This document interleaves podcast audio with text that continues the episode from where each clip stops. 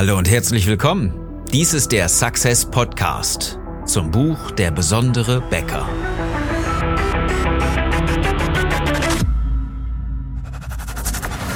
Die meisten Bäcker verlieren mit exzellenten Backwaren jeden Tag gegen schlechtere Wettbewerber. Mit strategischer Begeisterung machst du deine Bäcker-Story erlebbar und zeigst endlich, wie besonders deine Bäckerei ist, damit sie wieder wächst. Ich bin Philipp Schnieders und ich helfe dir, deine Bäckerei besonders zu machen. Unser Thema heute? Von der Story infiziert. Und das ist der so richtig schöne Punkt, an dem wir uns in dieser Corona-Zeit bewegen. Ich möchte gar nicht jetzt so sehr auf dieses Virus eingehen, der Lungenkrankheit, die alle jetzt momentan scheinbar beschäftigt. Ich möchte in dieser Episode dir das Ganze mal als Beispiel erzählen. Und zwar gibt es ja nichts Schlimmeres für einen Journalisten als etwas, was passiert und was wirklich dramatisch ist, ohne eine Story. Wenn er nichts hat, worüber er berichten kann, wenn er einfach nur sagt, hey, da war irgendwas, da sind Leute gestorben, meinetwegen auch die konkrete Anzahl und das war's. Ja, das ist so mh, mm, zu wenig. Da muss schon irgendeine Mutter sein, die ihre Kinder noch in letzter Sekunde in Sicherheit gebracht hat und ihr Mann ist aber trotzdem unter den Opfern und so weiter. Ja, das sind die Stories, die wir so sehr lieben. Und deswegen, obwohl das hochdramatisch ist, ohne Frage. Ja, aber das ist das, wo, wo das menschliche Hirn einfach sagt, erzähl mir mehr, erzähl mir mehr. Und deswegen gibt es fast keine Nachrichtensendung. Und auch sonst, äh, auch innerhalb irgendwelcher Sendungen im Fernsehen und im Radio, wo nicht dieses Wort Corona auftaucht, wo nicht erzählt wird, dass es noch ein, äh, noch ein Todesopfer gegeben hat, dass es noch eine äh, Erkrankung gegeben hat, irgendeine Infektion und so weiter. Mal ganz ehrlich, als wäre das jetzt auch noch wichtig. Ja? Also jetzt mal wirklich die, die Fakten basiert. Die Menschen sterben äh, nicht nur sowieso, sondern an sämtlichen Krankheiten. Und es wird auch, äh, also sicherlich mehr Grippetote geben in diesem Jahr als, also an der normalen Influenza, als jetzt an dem Coronavirus bislang gestorben sind.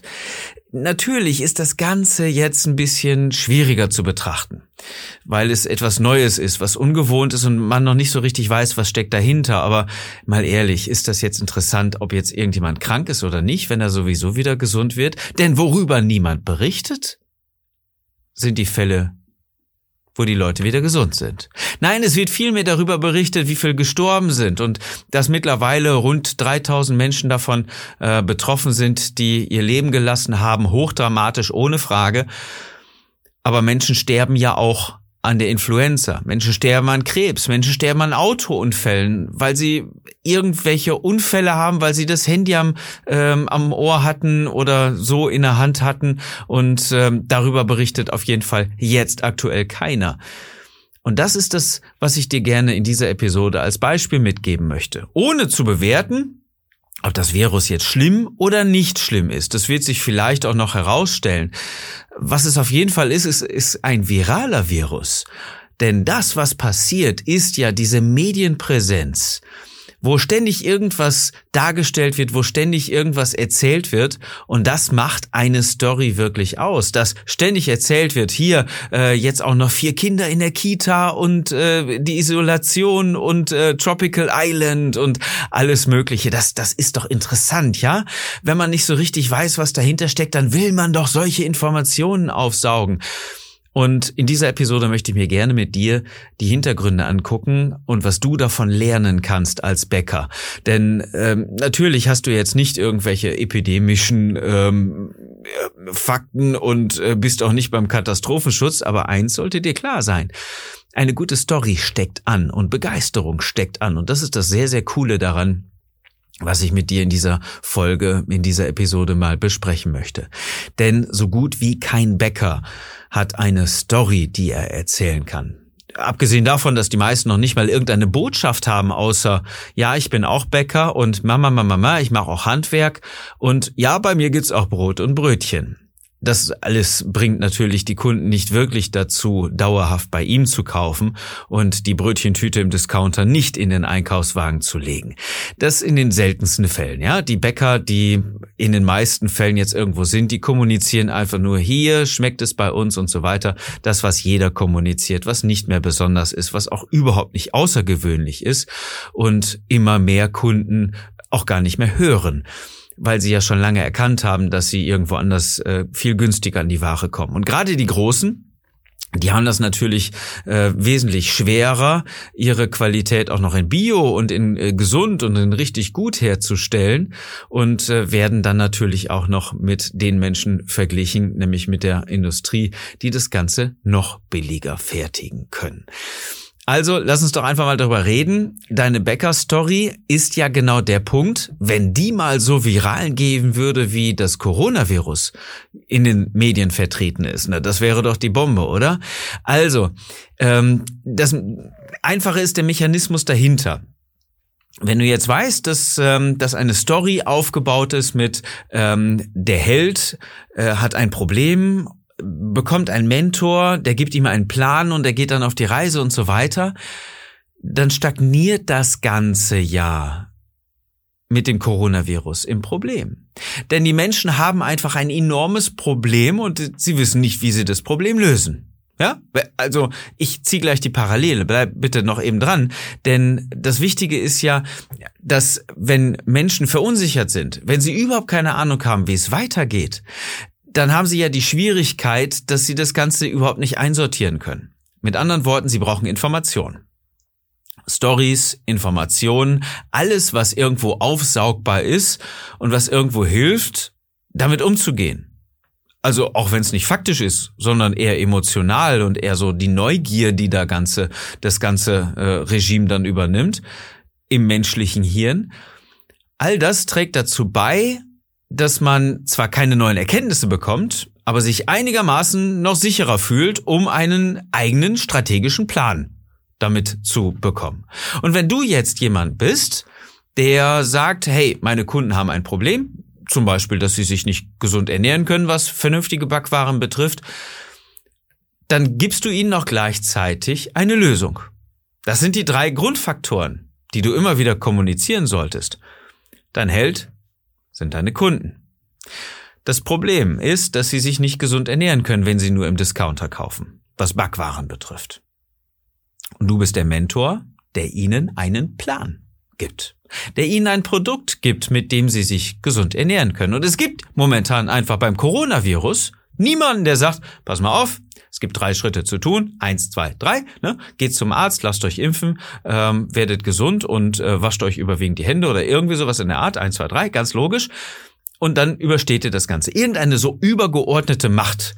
Irgendjemand, der äh, weiß, was er tut, dem man Vertrauen schenken kann und so jemand gibt es nicht. Das ist auch nicht das Gesundheitsministerium, weil selber ja alle nicht wissen, was passiert. Nein, im Gegenteil. Jedes Gesundheitsministerium, äh, jeder, jedes Gesundheitsamt stellt sich selber jetzt irgendwie ein Video zusammen oder irgendwelche äh, White Paper, wo drin steht, wascht euch die Hände, niest in die Ellenbeugen und so weiter, weil alle genauso wenig Informationen haben wie du und ich und einfach nur die Toten zählen, die Infizierten zählen und äh, abwarten, was passiert. Naja, die werden schon irgendwelche zusätzlichen Pläne haben, das mag ich jetzt gar nicht absprechen, aber die Faktenlage und das Wissen, was daraus sich entwickelt, weiß einfach keiner. Mutiert das ganze äh, Virus oder bleibt es so und, und schwächt sich ab? Wie entwickelt sich das Ganze? Es weiß einfach keiner.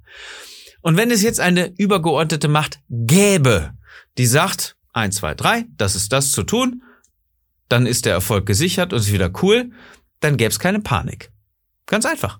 Obwohl die Faktenlage jetzt genauso wäre. Obwohl du jetzt ganz genau weißt, so und so viele Leute sind gestorben, so viele Leute sind infiziert, so viele Leute sind gesund geworden, da und da und da sind die nächsten Fälle. Ja, so what? Wenn dir jemand sagt, eins, zwei, drei, das gibt's zu tun, fertig, aus die Maus. Gibt es nicht. Wenn es jetzt genau das gleiche übertragbar wäre für deine Bäcker-Story, hast du einen ganz großen Pluspunkt. Denn du bist ja der Mentor. Du bist diese übergeordnete Instanz, die sagt, pass mal auf, du hast ein Problem. Dein Problem ist, du kannst dich nicht gesund ernähren. Es gibt keine vernünftigen Backwaren im Discounter, weil es da nur industrielle Produkte gibt. Eins, zwei, drei, ne? Brot, Brötchen, äh, Plunder, Teigwaren, irgendwas, keine Ahnung. Ähm, kannst du kaufen, so und so gefertigt und immer wieder das Ganze kommunizieren, läuft. Genau das ist das, was so wenig Bäcker machen. Und ich verstehe ehrlich gesagt nicht warum.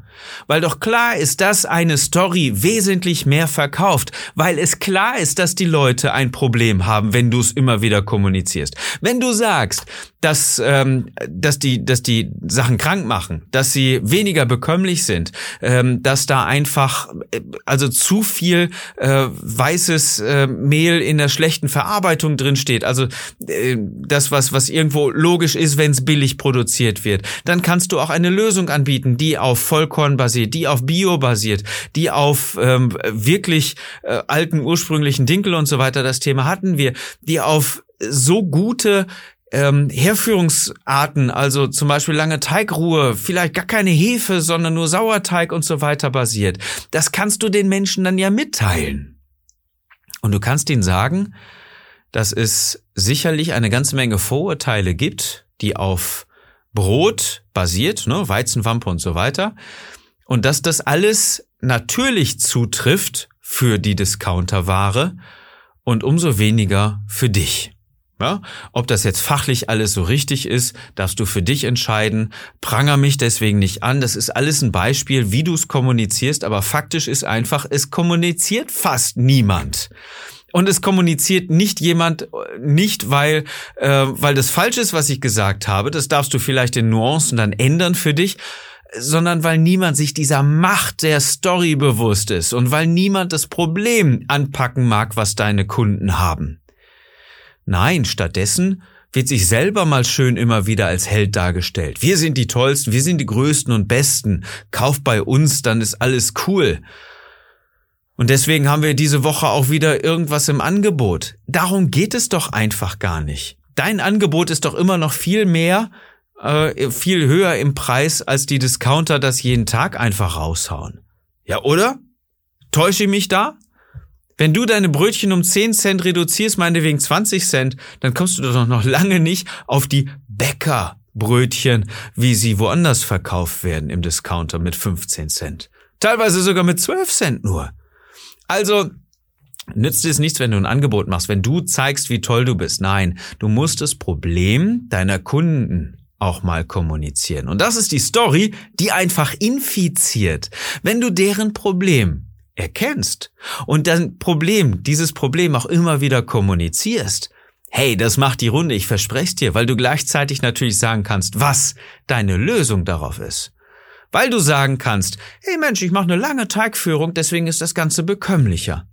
Ich verzichte auf zusätzliche Aromen, auf irgendwelche äh, chemischen Zusätze, was auch immer das sein mag. Irgendwas, was nicht deklarationspflichtig ist, kommt bei uns erst gar nicht rein. Wir haben keine Fertigmischung oder nur die, die wir wirklich sehr, sehr gut genau kennen, wo wir wissen, dass sowas nicht drinsteckt.